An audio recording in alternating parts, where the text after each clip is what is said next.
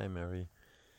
Jetzt ist äh, später als gedacht heute und ich will auf jeden Fall noch eine Folge raushauen und äh, komme zu deiner Frage gleich noch. Ähm, ich wollte vorher noch was loswerden, was ich extrem genossen habe gerade. Ich habe ähm, heute einem Kumpel beim Umzug geholfen und ähm, war ein bisschen unterwegs und äh, er hat mir einen Tipp gegeben. Also wir haben super cool gequatscht und uns über ganz, ganz viele Sachen ausgetauscht. Ich habe ihn auch voll gut besser kennenlernen dürfen und können. Und ähm, er hat mir eine Serie als Tipp gegeben, die ich noch gar nicht kannte. Und ähm, vielleicht kennst du sie schon auf Amazon Prime, Last One Laughing. Und die ist halt voller bekannter ähm, ja, Humoristen, Komiker.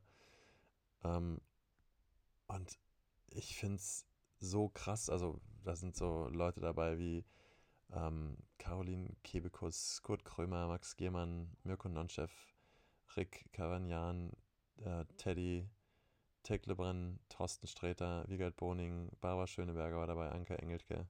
Und es wird von ähm, Bully Herbig ähm, moderiert und oh, ich fand's, also ich hatte erst so gedacht, naja, was kann das wohl werden?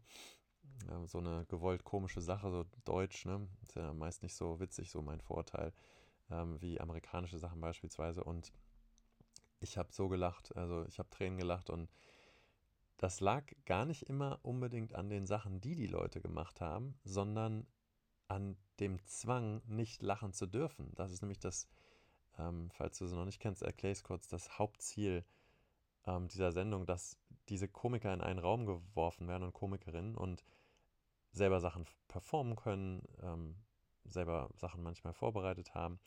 Und das Ziel ist, nicht zu lachen. Also die haben zwei Leben und wenn sie zweimal lachen, dann fliegen sie raus und äh, der Letzte, der gewinnt, kriegt, glaube ich, 50.000 Euro, die er für dann, die er oder sie dann für eine, ähm, ja, für einen guten Zweck spenden kann. Und ich ich finde es so schlimm, wenn man lachen will, aber nicht soll. Also, was die für Schmerzen da haben müssen, das kann ich mir nur annähernd vorstellen. Und das, was ich am allerschlimmsten fand, war, und ich kann das, wie gesagt, nur nachempfinden, weil ich ja nicht in dem Raum gesessen habe. Ich konnte ja hier abgammeln und, und ablachen. Es ist so schlimm, wenn man anderen dabei zuschaut, wie sie sich gerade mega quälen, eben nicht zu lachen und so Übersprungshandlungen machen und komische Geräusche und sich aufs Bein kloppen und so. Und boah, großartig. Also, ich glaube, eine, eine Folge dauert so 20, 25 Minuten, also auch echt gut mal ähm, so für zwischendurch zu gucken, wenn man mal was Witziges sehen will. Und die haben das echt gut gemacht, ähm, dass sie so Cliffhanger haben. Ich habe gerade irgendwie so drei Folgen nochmal am späten Abend geguckt und ja, mega cool.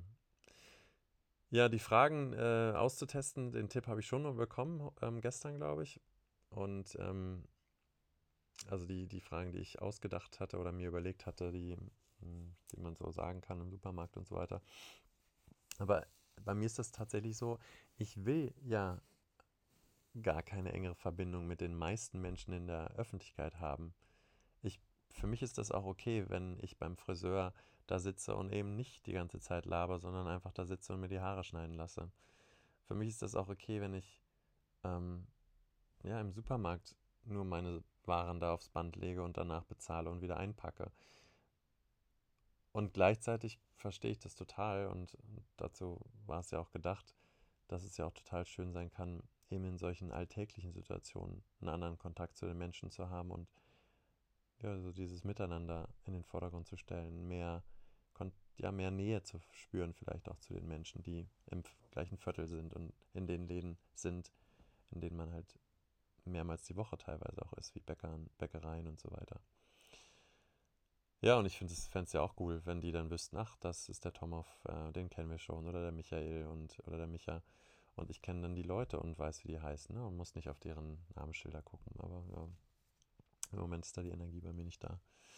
Und ja, es stimmt tatsächlich, dass es in Finnland zumindest ein Gymnasium gibt, Gymnasion, wie wir früher immer gesagt haben, scherzhafterweise, in dem äh, die erste quasi romantische Beziehung, die man hat als Schüler mit dem gleichen Geschlecht zu haben, trendy ist. Und ähm, ja, ich finde, das ist nicht minder skurril als das Gegenteil davon, weil es klingt ja auch so ein bisschen gewollt, ja, weil wenn du halt heterosexuell bist, dann ja, kannst du es zwar ausprobieren und danach sagen, okay, ich habe es ausprobiert und es gab kein Gefühl dabei. Und trotzdem ist es ein bisschen spooky, das dann so zu machen, weil es halt trendy ist, weil es so ein bisschen Gruppenzwang ist. Aber ja, trotzdem spannendes Experiment, würde ich behaupten.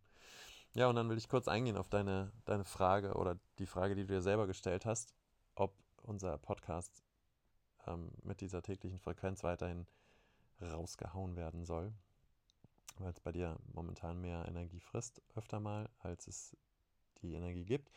Und ja, die Frage ist, was machen wir, was machen wir dann, ne, wenn, wenn wir dann einfach mal so random Tage rauslassen? Ich habe so ein bisschen die Sorge, dass wenn wir da jetzt locker lassen, dass wir dann total versacken, weil wir dieses Don't Break the Chain, hat Jerry Seinfeld ähm, mit der gleichnamigen Show mal, äh, ich glaube, der von dem kommt das, dass der, der hat damals jeden Tag einen Witz geschrieben und hat dann Kreuze gemacht am Kalender und hat dann gesehen, wie viele Tage er dann schon am Stück ähm, Witze geschrieben hat. Und je länger diese Kette geworden ist, desto weniger wollte er die natürlich reißen lassen. Und ähm, ich weiß gar nicht, ob wir zwischendurch vielleicht sogar schon mal einen Tag ausgesetzt haben aus Versehen, aber ja, ich würde es ungern reißen lassen, weil ich die Vermutung habe, dass wir es dann an den Nagel hängen. Und ich wäre bereit, es zu versuchen und zu schauen, was dann draus wird. Ob dann die Folgen qualitativ hochwertiger werden oder einen anderen Spin bekommen. Ja, lasst uns gerne versuchen und schlag doch mal vor, was für eine Frequenz dir in den Kram passen würde. Liebe Grüße.